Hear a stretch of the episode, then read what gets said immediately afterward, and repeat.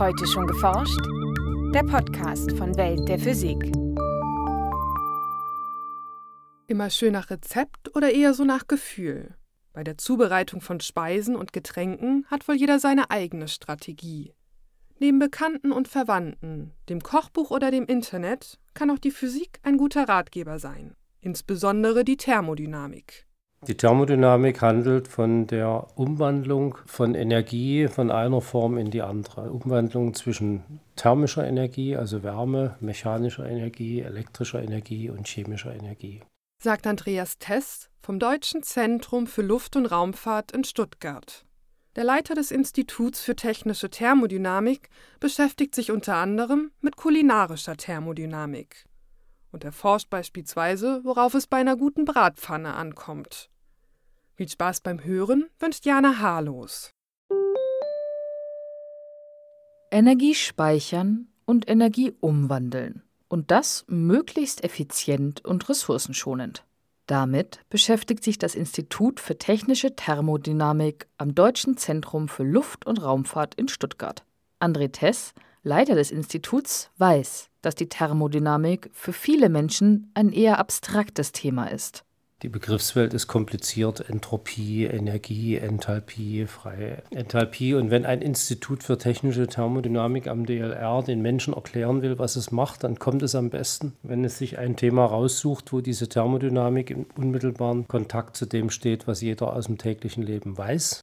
Deshalb beschäftigt sich André Tess neben der technischen auch mit der kulinarischen Thermodynamik. In seinen Vorlesungen lehrt der Physiker nicht nur die Grundlagen der Thermodynamik, sondern verrät den Studenten nebenbei beispielsweise auch, wie Bratkartoffeln gelingen. Unserer modernen Gesellschaft ist die Fähigkeit zum Zubereiten schmackhafter Bratkartoffeln weitgehend abhanden gekommen. Das liegt unter anderem daran, dass wir statt der guten Eisenpfanne meistens die Teflon beschichtete Aluminiumpfanne einsetzen. Die schwere Eisenpfanne und die leichte Aluminiumpfanne unterscheiden sich vor allem darin, wie sie Wärme von der Herdplatte zum Bratgut transportieren. Die einfachste Berechnung, die man anstellen kann, ist die Lösung der eindimensionalen Wärmetransportgleichung. Man löst im einfachsten Fall diese Gleichung in einer Raum- und in einer Zeitdimension und man leitet dann daraus die Temperaturverteilung als Funktion von einer Ortskoordinate, also der Vertikalkoordinate, und als Funktion der Zeit ab. Natürlich ließe sich der Wärmetransport auch in allen drei Raumdimensionen berechnen. Aber das verkompliziere die Angelegenheit laut André Tess nur unnötig. Denn viel ausschlaggebender als die Geometrie ist den Gleichungen zufolge eine andere Eigenschaft der Bratpfanne dann stellen wir fest, dass die Wärmespeicher und die Wärmetransporteigenschaften des Materials, sprich Eisen, Kupfer, Aluminium, entscheidend sind für die Frage, wie gut bleibt die Temperatur beim Auflegen des Bratguts konstant. Und dann würde man anhand der Stoffparameter und der Lösungen dieser Gleichungen erkennen, dass in einer Aluminiumpfanne die Oberflächentemperatur einbricht, in Anführungsstrichen, währenddessen in einer Eisenpfanne die Temperatur der Oberfläche weitgehend konstant bleibt. Für all jene, die etwas scharf anbraten möchten, ist eine Eisenpfanne also die bessere Wahl. Mit Hilfe der Wärmetransportgleichung lässt sich sogar die aktuelle Temperatur im Bratgut, beispielsweise einem Steak, ermitteln. Sie können mit der Gleichung nicht nur die Oberflächentemperatur Ihres Steaks ausrechnen, Sie können mit dieser Gleichung auch die Temperaturverteilung im Inneren Ihres Steaks ausrechnen und Sie können daraus ableiten, wie lange dieses Steak auf der Pfanne liegen muss, damit das Innere die Temperatur hat, die Sie sich wünschen. Sie können an dieser Gleichung auch die Frage beantworten, was ist die optimale Umklappfrequenz Ihres Steaks? Die Antwort lautet, für ein gleichmäßiges und schnelles Bratergebnis sollte man sein Steak lieber zu oft umdrehen als zu selten. Denn durch das häufige Umdrehen verkürzt man die Zeit, in der die eine Seite Energie aufnehmen und die andere Seite Energie verlieren kann. Dieser Energieaustausch basiert auf einem grundlegenden Prinzip der Thermodynamik. Verschiedene Systeme, die miteinander in Kontakt stehen, wie etwa Steak, Pfanne und umgebende Luft, streben ein thermisches Gleichgewicht an.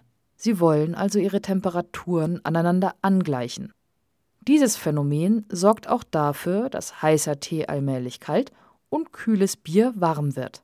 Will man diesen natürlichen Prozess aufhalten oder sogar umkehren, muss man Energie zuführen, etwa mit einer Heizplatte oder einem Kühlschrank. Doch auch ohne elektrischen Strom lässt sich dieses Ziel erreichen, beispielsweise mit einem keramischen Material namens Zeolit. Wenn Sie einen Haufen Zeolit haben, dann nimmt dieses Zeolit Wasser aus der umgebenden Luft auf. Es erwärmt sich dabei und trocknet gleichzeitig die Luft. Sie entzieht den Wasserdampf aus der Luft und das Wasser siedelt sich in den Mikro- oder Nanoporen dieses Materials an. Und dabei entsteht Wärme. Diesen Effekt machen sich inzwischen viele Geschirrspülmaschinen zunutze. Am Ende des Spülvorgangs absorbiert Zeolit den Wasserdampf in der Maschine und hilft so dabei, das Geschirr schnell zu trocknen. Doch das Mineral kann auch für kühle Temperaturen sorgen, etwa im selbstkühlenden Bierfass. Das Bier ist dabei von einer Schicht aus Wasser umgeben, die wiederum von einer luftleeren, mit Zeolit gefüllten Schicht ummantelt wird. Das selbstkühlende Bierfass lässt sich aktivieren, indem man ein Ventil öffnet und so einen Kontakt zwischen Wasser und Zeolitschicht herstellt. Aufgrund des Druckausgleichs verdampft das Wasser, das sich zwischen Bier und Zeolit befindet. Die dafür nötige Energie wird dem Bier in Form von Wärme entzogen. Endergebnis: Das Bier ist kalt und das mit Wasserdampf vollgesogene Zeolit warm, ganz ohne Strom. Und Sie können den Prozess umkehren. Sie können das Zeolithpulver, das ist so ähnlich wie Zucker, Sie können dieses Zeolithpulver erwärmen auf Temperaturen zwischen 200 und 300 Grad. Dann setzt das Zeolith den Wasserdampf wieder frei und wird wieder trocken. Und diesen Prozess können Sie beliebig oft wiederholen. Sie können also mit dem Zeolith Wärme und Kälte produzieren.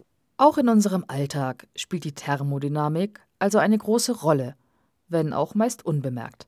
André Tess dürften also nicht so schnell die Beispiele ausgehen, um den Menschen dieses spannende Gebiet der Physik näher zu bringen.